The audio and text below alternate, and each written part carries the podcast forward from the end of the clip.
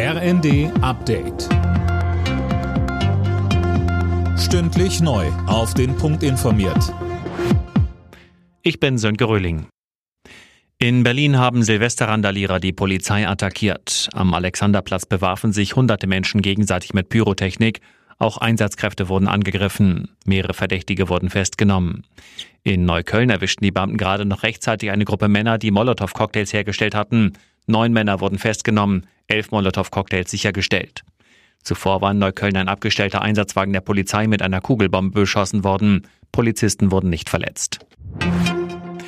Im Zusammenhang mit einem möglicherweise geplanten Silvesteranschlag auf den Kölner Dom sind in NRW drei weitere Verdächtige festgenommen worden. Wie konkret ihre Anschlagspläne waren, ist unklar. Die Sicherheitsvorkehrungen rund um den Kölner Dom sind aber verschärft worden.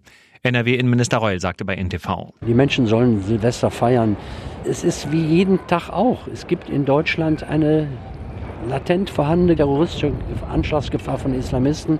Und das kann morgen, übermorgen sein, kann auch Silvester sein. Und insofern weiter feiern, lasst euch nicht von diesen Typen eure Freude und eure Fest vertreiben. Bundeskanzler Scholz ist kurzfristig ins Hochwassergebiet nach Niedersachsen gereist. Dem Kanzler ging es vor allem darum, den vielen Einsatzkräften, die seit Tagen gegen die Wassermassen kämpfen, zu danken. Danke dafür, danke für diesen Einsatz, für diese Bereitschaft.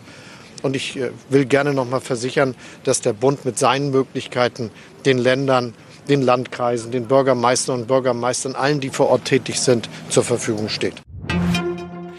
Die dänische Königin Margrethe will abdanken. Am 14. Januar wolle sie zurücktreten und Platz machen für ihren Sohn Kronprinz Frederik, sagte die 83-Jährige am Abend in ihrer Neujahrsansprache. Im vergangenen Jahr feierte sie ihr 50-jähriges Regierungsjubiläum. Alle Nachrichten auf rnd.de